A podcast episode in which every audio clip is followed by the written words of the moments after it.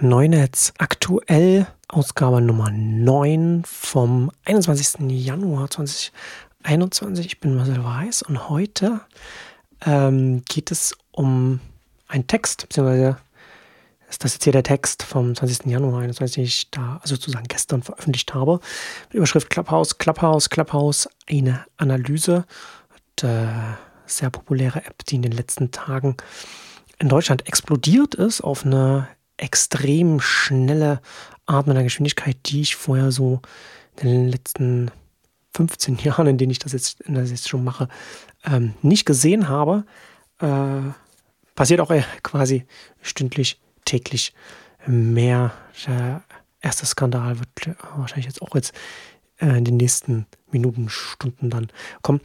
Aber jetzt erstmal meine erste grundsätzliche Analyse ähm, wir werden dann sicherlich, äh, Christoph und ich werden sicherlich dann auch an der nächsten Neunetzcast-Ausgabe dann nochmal ausführlicher über Clubhouse sprechen. Das ist jetzt mal meine erste Einschätzung, seitdem ich die App jetzt seit dem letzten Wochenende ähm, jetzt erstmal passiv benutzt habe. Ähm, und das ist jetzt hier natürlich das genaue Gegenteil äh, von Clubhouse. Äh, keine Interaktion, kein, nicht mal, nicht mal ein Gespräch, sondern ich trage euch den Text von meiner Analyse vor.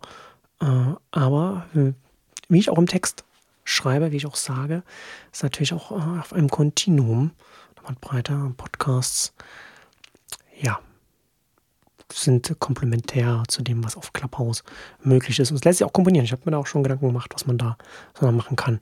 Da dann zu einem anderen Zeitpunkt dann nochmal mehr dazu. Aber jetzt kommen wir zu meiner Analyse vom 20. Januar 21 der App und der ganzen Architektur hinter der App. In der Pandemie braucht es nicht South by Southwest oder Republika, sondern nur ein Wochenende, an dem alle daheim sind und schon geht's los. Und am letzten Wochenende hat Clubhouse die Tore für deutsche Nutzer mit Einladung geöffnet, beziehungsweise die Einladungen sind hier eingefallen. Der Dienst macht bereits seit letzten Sommer die Runde in den USA. Da ist im, im März 2020 gegründet worden. Äh, da ist Clubhouse über Einladungen langsam auch so sehr kontrolliert auch gewachsen. Und heute liegt die gesamte Nutzerschaft oder New York Times bei erst 600.000 registrierten Nutzern, beziehungsweise heute, das sind die Zahlen vom Dezember. Liegt vor allem auch daran, dass sie noch nicht größer sind, ist, äh, dass sie es sich noch in der in Anführungszeichen Private Beta Phase befinden und eben wie gesagt nur über Einladungen wachsen. Das kontrollierte Wachstum ergibt auch durchaus Sinn. Dienstagabend sind dann auch die Server von Clubhouse äh, mal in die Knie gegangen, weil auch wie, wahrscheinlich auch wegen des explosiven Wachstums in Deutschland. Was ist Clubhouse? Jemand äh, verglich es die Tage mit einer permanenten Unkonferenz. Ich weiß leider nicht mehr, wer das, wer das war. Thomas Knüver beschreibt Clubhouse bei sich so. Zitiere. Clubhouse ist die Idee eines Konferenzraums, in dem variable Möglichkeiten geboten werden, ausschließlich über Audio miteinander in Kontakt zu kommen. Es ist möglich, Räume vollkommen privat zu öffnen, sie auf die eigene, eigenen Social-Media-Kontakte zu beschränken oder sie öffentlich zu machen. Innerhalb der Räume gibt es ein oder mehrere Moderatorinnen und die Teilnehmerinnen sozusagen das Mikro reichen, während andere nur zuhören können. Das Ding nach Telefonkonferenz ist aber tatsächlich sehr viel flexibler. Man kann sich eher eine physische Konferenz vorstellen, bei der Fragestellerinnen auch auf das Podium kommen dürfen. Zitat Ende. Man folgt also anderen Leuten wie auf Twitter oder Instagram und über diesen sehr von den Twitter, von der Twitter-Verbindung jetzt aktuell getriebenen Interessensgraph kommen auch Sprechende und Zuhörende auch zusammen. Also zwei Gruppen, die sich aus dem auf Clubhouse dann eben auch nochmal sehr gut selbst durchmischen. Und viele vergleichen Clubhouse als eine Mischung aus Party und Podcast. Man spricht also live mit anderen, kann sehen, wer zuhört, also im Publikum ist und kann als Moderator Leute, die virtuell die Hand heben, weil sie etwas sagen möchten, auf die virtuelle Bühne holen. Und dazu kommen wir gleich nochmal mehr, aber zunächst möchte ich noch kurz mal Punkte bringen zum exklusiven Wachstum von Clubhouse in den letzten fünf Tagen. Während ich das schreibe, ist Clubhouse, also gestern war das den zweiten Tag auf Platz 1 der deutschen App Store Charts für kostenfreie Apps. In einem Talk Dienstagabend sprengten Sascha Lobo und Thomas Gottschalk, ja genau, wohl die aktuelle maximale Clubhouse-Raumgröße mit etwas über 5000 Personen. Auch TV-Moderatoren wie Joko Winterscheid und andere sind bereits auf Clubhouse aktiv. Und es ist schon auch interessant, wie schnell Medienschaffende, vor allem aus TV und Rundfunk, aufgesprungen sind. Das ist schon sehr faszinierend. Und erste tägliche Formate etablieren sich jetzt auch bereits im Laufe der Woche. Zum Beispiel Mittag im Regierungsviertel. Da reden aktuell jeden Tag mittags, halb eins, glaube ich, Abgeordnete, Journalistinnen, äh, Lobbyisten und so weiter über Politik und verwandte Themen. Ich selbst bin pandemiefamilienbedingt jetzt nur punktuell als Beobachter auf Clubhouse bis jetzt unterwegs gewesen, habe aber die letzten Tage regelmäßig Räume, deutsche Räume mit 1000 bis 2000 Personen gesehen. In einem Talk von Thomas Knüvers Mittagsspaziergang ähm, auf Clubhouse kündigt zum Beispiel Bundestagsabgeordnete Anke Domscheit-Berg Pläne für eine Bürgersprechstunde auf Clubhouse an. Und natürlich sind auch die üblichen Vampire schon da. Es gibt aktuell jeden Tag mehr VC, Growth und Marketing Talks, als es VC-Firmen in Deutschland gibt. Ähm, das alles insgesamt ist schon sehr erstaunlich in dieser Geschwindigkeit und ich sehe für die Geschwindigkeit ähm, letztendlich drei Gründe. Da haben wir zu einen allgemeinen Kontext. Also der Schritt von nichts online machen zu jetzt zum Beispiel ähm, einen Twitter-Account anlegen und twittern, das war vor zehn Jahren noch ein größerer Schritt als heute neben Twitter, Instagram, TikTok, Facebook, WhatsApp und so weiter auch noch Clubhouse herunterladen, einrichten. Alle haben Smartphones oder in diesem Fall ausreichend viele haben iPhones, weil das iPhone only ist noch. Ähm, und die Praktik des Online-Austauschs, des Ich probiere das mal, klingt interessant, ist 2021 auch in Deutschland ausgereift. Und grundsätzlich lohnt sich auch der Blick gerade auf die App-Charts für alle, die Angst vor Facebooks Allmacht haben, denn die App, die von Clubhouse von Platz 1 hier in Deutschland verdrängt wurde, ist Signal. Der zweite Grund ist der spezielle Kontext.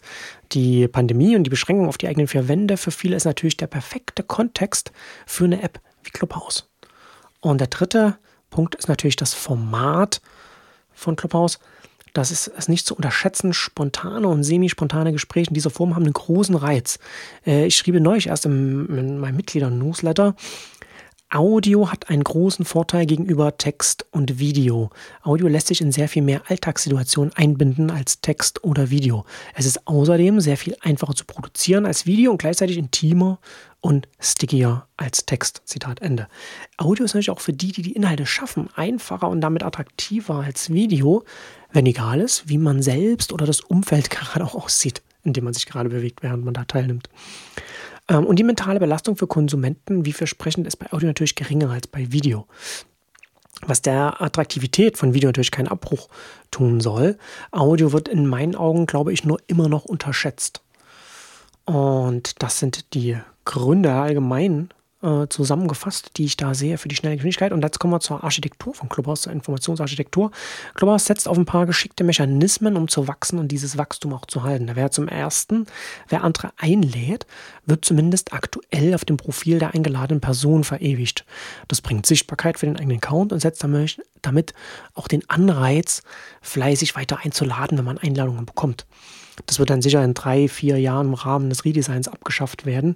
Für die Anfangsphase ist es sehr clever. Viele, die nur auf die jetzige Sichtbarkeit und das eigene Wachstum achten, könnten allerdings irgendwann ein schlimmes Erwachen haben.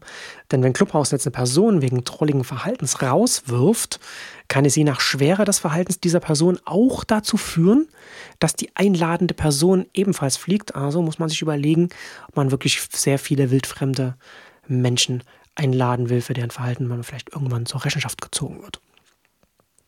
Der nächste Punkt, Clubhouse arbeitet im Grunde mit zwei Feeds. Zum einen natürlich die Startseite der App, die die aktuellen Gesprächsräume aufzeigt und Segment mit denen in naher Zukunft standen Räumen. Zum anderen die Notifications, die sehr clever für die Live-Situation eingesetzt werden. Also die Notifications sind natürlich notwendig für eine Live-App wie Clubhouse. So erfahre ich als Nutzer, wenn gerade mehrere Freunde, Bekannte oder Stars, denen ich folge, im Gespräch miteinander sind. Ne? Serendipität äh, das, das, Moment des Flanierens kommt da, kommt da hier auch noch mit rein. Aber ich kann mir als Nutzer aussuchen, mit welcher Frequenz ich benachrichtigt werden möchte. Also von very infrequent bis very frequent. Und ich kann die Push-Nachrichten auch pausieren und ich kann mir bei den Menschen, denen ich auf Clubhouse folge, auch jeweils aussuchen, ob ich immer, manchmal oder nie informiert werden möchte, wenn sie in einem Raum sprechen. Oh, die Phone liegt bei Sometimes. Das finde ich sehr erfrischend. Im Gegensatz zu Notifications-Hupen wie Wish oder AliExpress, deren Flute oder, äh, äh Flut- oder Stilleansatz bei den meisten Kunden zu letzterem führen dürfte. Hier kann man bereits viel von Clubhouse für die mobile App-Architektur lernen, finde ich. Heißt natürlich nicht, dass viele Nutzer diese granularen Einstellungen auch nutzen werden, äh, aber die dynamische Anpassung an die Nutzung ist für die Masse der User natürlich wichtiger. Aber es ist wichtig für so eine App, dass diese Einstellungen auch angeboten werden für diejenigen, die das feinjustieren wollen.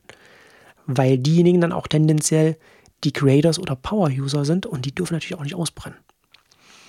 Und der nächste Punkt hier, der, der mit reinspielt in den Erfolg, ist natürlich auch die Exklusivität der Inhalte, die hier entsteht. Denn Live plus keine Möglichkeit in der App aufzuzeichnen, bedeutet, dass die Dinge, die auf Clubhouse passieren, nicht ohne viel Aufwand als Podcast zweitverwertet werden können. Das ist zumindest jetzt für die Anfangsphase von Clubhouse wichtig. Ne? FOMO, Fear of Missing Out. Die Angst, etwas zu verpassen, treibt Leute in die App. Entweder ich höre jetzt, was sie zu sagen haben, oder ich verpasse es eben. Und das hilft natürlich der Dynamik. Und so ein Wagnis für einen neuen Dienst funktioniert natürlich nur, wenn die Essenz des Produkts auch funktioniert. Und äh, ich finde, das ist sehr deutlich, äh, sehr deutlich zu sehen, wenn man das, wenn man das mal, wenn man das selbst ausprobieren kann, äh, dass die innere Logik bei Clubhouse, also des Produkts, äh, des Netzwerkes, das man da, das man da entstehen lässt, dass das funktioniert. Und natürlich gibt es dann auch noch mehr äh, Dinge, die hier mit reinspielen, etwa Leute, denen die Speaker folgen, kommen der Raumdarstellung nach vorn, was dann auch nochmal Sichtbarkeit und so weiter bringen kann und so weiter, ne? dass, dass die Netzwerke dann auch weiter wachsen können und vieles mehr. Das Potenzial von Clubhouse versus Podcast, Spotify und Second Screen, das jetzt war der, der, nächste Aspekt, über den ich jetzt noch, noch sprechen möchte. Nach dem ersten Hype werden sich einige Einsatzzwecke für Clubhouse herausschälen, die, äh, finde ich, auch zum Teil, zum Teil zumindest jetzt schon sehr naheliegend sind. Ich zitiere nochmal Thomas Knüver. Bei all diesen frühen Diskussionen über Clubhouse und auf Clubhouse kommt die Rede immer auf Podcasts und die Frage, ob diese nun gefährdet seien. Zu einem Teil dürfte es so sein, denn ganz nüchtern ist die Zeit für Mediennutzung natürlich so lange begrenzt, bis jemand die Regeln der Physik außer Kraft setzt. Somit ist logisch, dass die Zeit für Podcasts sinkt. Vor allem in einem in Deutschland sehr beliebten Feld dürfte dies zutreffen: Laber-Podcasts. Wir haben hierzulande zu viele Podcasts, die zwar technisch exzellent produziert sind, inhaltlich aber einigermaßen langweilig sind. Zitat Ende. Tatsächlich ist das Clubhouse-Format besser geeignet für das, was in ziellosen deutschen Podcasts oft gesprochen wird. Interessant ist aber, dass Clubhouse eine neue Ecke für Audio aufzeigt, die durchaus komplementär zu Podcasts ist. Clubhouse verhält sich zu Podcasts ein bisschen wie Twitch zu YouTube. Mehr social und interaktiv, aber in der Regel geringere Informationsdichte. Und auch der Beweis, dass es nicht immer um Informationsdichte geht. Ich kann mir aktuell gut vorstellen, dass dieses Live-Format, jetzt da wir sehen, dass es erfolgreich in der App-Architektur gegossen werden kann, sich über Clubhouse hinaus ausbreitet. Discord-Partys in den dortigen Audiokanälen gibt es natürlich bereits seit langem bei den Jüngeren. Die App House Party setzt ebenfalls auf das flanierende Element, allerdings mit Video. Und der vielleicht entscheidendste Unterschied in der Informationsarchitektur zwischen Clubhouse auf der einen und Discord und House Party auf der anderen Seite liegt aber in der zugrunde liegenden Netzwerkart. House Party ist für Freunde, klar, spontanes Video. Discord funktioniert wie ein Forum und Clubhouse aber setzt auf den Interessensgraph, der auf asymmetrischen Beziehungen basiert, eben wie Instagram und Twitter, was ich oben schon erwähnt habe. Das führt zu einer anderen Durchmischung aller Leute auf der App und ermöglicht ein persönlicheres Erlebnis. Twitter selbst hat deshalb durchaus Chancen, mit seinen Audio-Spaces etwas Vergleichbares zu etablieren. Dafür haben sie auch die Podcast-App Breaker übernommen und das Team darauf umgeleitet, dass sie jetzt Podcasts komplett aussparen. Ne? Die, App, die App wird abgeschafft. Statt Podcasts und Live-Gespräche als Kontinuum im Audiosektor zu sehen, spricht, finde ich, auch Bände, und zwar keine positiven, aber das nur am Rande. Der sofort sichtbar werdende innere Wert der spontanen Gesprächsrunden deutet an, dass Clubhouse ein Format gefunden hat, wie seinerzeit Snapchat mit den Stories. Es kann also durchaus passieren, dass mit dem Clubhouse-Format das gleiche passiert wie mit den Stories von Snapchat. Bei Facebook denkt man sich auch seit Monaten darüber nach, wie und wo man ein vergleichbares Format bei sich integrieren könnte. Clubhouse wird im Silicon Valley seit letztem Sommer ja auch gehypt, also ist da ein Thema. Und äh, sie haben da wohl auch schon eine App, die da äh, in dem mit Audio-Gruppenchats äh, in die Richtung geht und da getestet wird. Ich würde aber nicht darauf wetten, dass die Zukunft von Clubhouse selbst deshalb schlecht aussieht. Die Exklusivität, Exklusivität der Inhalte unter anderem dank fehlender nativer Aufnahmemöglichkeit hat einen enormen Sog, der in Deutschland bereits nach fünf oder weniger Tagen eine eigene Dynamik entwickelt hat. Und iPhones haben jetzt nicht mal einen großen Marktanteil hier in Deutschland. Ne? Also Clubhouse ist ja noch iPhone-only. Das Format bietet sich hervorragend für sogenannte Second-Screen-Geschichten an. Also wer Talkshows oder anderen Live-Events per Text auf Twitter verfolgt, kommentiert oder gemeinsam erlebt, dürfte den Reiz für Gesprächsrunden sehen, die solche Events mitverfolgen. Aktuell gibt es, äh, gab es zum Beispiel äh, Inauguration-Räume auf Clubhouse. Auch Afterpartys und Zusammenkünfte nach Dingen aller Art passen perfekt zum Clubhouse-Format. Das alles könnte aber auch von Twitter Spaces und Facebook Schmaces und so weiter aufgefangen werden. Clubhouse dagegen kann durchaus auch in den hochwertigeren Online-Gesprächsrunden reinwachsen. Für die Erlösseite wird es auf Bezahlfunktionen für Creators und Power-User hinauslaufen. Dafür haben sie bereits ein Creator Pilot Program für diesen Zweck gegründet, in dem aktuell sie mit 40 erfolgreichen Clubhouse Club Raummacherinnen an möglichen Mitteln arbeiten, wie die New York Times berichtet. Das ist auch naheliegend, denn Werbung als Erlösstrom für Endkonsumenten-Apps in der Art von Clubhouse und so weiter funktioniert in der heutigen Oligopolwelt von Facebook und Google nicht mehr oder ist zumindest sehr, sehr schwer geworden. Fragt mal Twitter und Snapchat, wie die das sehen. Gleichzeitig explodiert die Welt der Influencer, Creators, Online-Stars und so weiter. Und hier liegt viel Potenzial. Also zum Beispiel Eintrittsgebühr für hochkarätige Fachgespräche mit der Chance auf Beteiligung, Abonnements von regelmäßigen Runden für die Weiterbildung und vieles, vieles mehr. In China ist der Weiterbildungsmarkt über Podcasts millionenschwer und zeigt, wo die Reise mit Audio auch im Westen hingehen kann. Am interessantesten finde ich für die Reaktion von Spotify auf Clubhouse und so weiter. Zu Spotifys Strategie zählt, die erste Anlaufstelle für Audio zu werden. Musik und Podcasts, check. Anchor hätte eigentlich auch Social und Podcast zusammenbringen sollen und wollten sie auch, aber sie sind am Format gescheitert. Und wie sehr sie gescheitert sind, sieht man, wenn man beide Apps, also Anchor auf der einen Seite und Clubhouse auf der anderen Seite direkt gegenüberstellt und miteinander vergleicht. Spotify braucht eine Live-Audio-Komponente in seinem Universum. Ich gehe sehr davon aus, dass sie versuchen werden, Clubhouse zu übernehmen sollte das nicht funktionieren, könnte Spotify versuchen, Anchor in diese Richtung auszubauen oder umzubauen. Da Spotify im Gegensatz zu Twitter und Facebook aber ein großes Netzwerk fehlt, wird das natürlich dann eine Herausforderung sein. Helfen könnten allerdings hier die eingekauften Podcasts, also Joe Rogan und so weiter, und auch der Zugang zur Musikbibliothek, die man dann danach vielleicht auch da in diese Live-Audio-Dinge einbinden kann. Last and maybe also least, es gibt auch einen deutschen Klon, der, der bald an den Star Start geht, äh, wie Alexander Hüsing auf, auf Twitter habe ich das gesehen, Dive, Divey irgendwie. Ist auch die, die Landingpage ist auch exakt nach, äh, nach Clubhouse nachempfunden und auch die App ist fast eine 1 zu 1 Kopie, also kann man sich die Screenshots im App Store anschauen. Ähm, erinnert mich an die Twitter-Klone aus dem Samba-Umfeld vor zwölf Jahren oder so. Clubhouse-Klon äh, wird dank vielen Netzwerkeffekte ähnlich wenig erfolgreich sein. Also Clubhouse hat, wie oben ausgeführt, starke Netzwerkeffekte, die da bereits eine innere Dynamik reingebracht haben und ohne Netzwerkstärken Twist und eine ganze Sache kann man ja durchaus haben, aber wenn man das nicht hat und auch ohne starkem First-Party-Netzwerk, auf das man das raufpfropft, also jetzt Twitter, Facebook und so weiter, Instagram vielleicht, kann man nicht direkt mit Clubhouse konkurrieren. Ja, und das ist das Ende meiner ersten Analyse von Clubhouse, dem aktuellen Phänomen, dem ich ähm, sehr viel Potenzial sehe und, und, und, sehr gespannt bin, wo sich das hinentwickeln wird, weil es mit einer wirklich rasanten Geschwindigkeit, Dynamik hierzulande gewachsen ist und ich werde das sehr genau verfolgen und vielleicht werde ich sogar bald auch mal was auf Clubhouse sagen.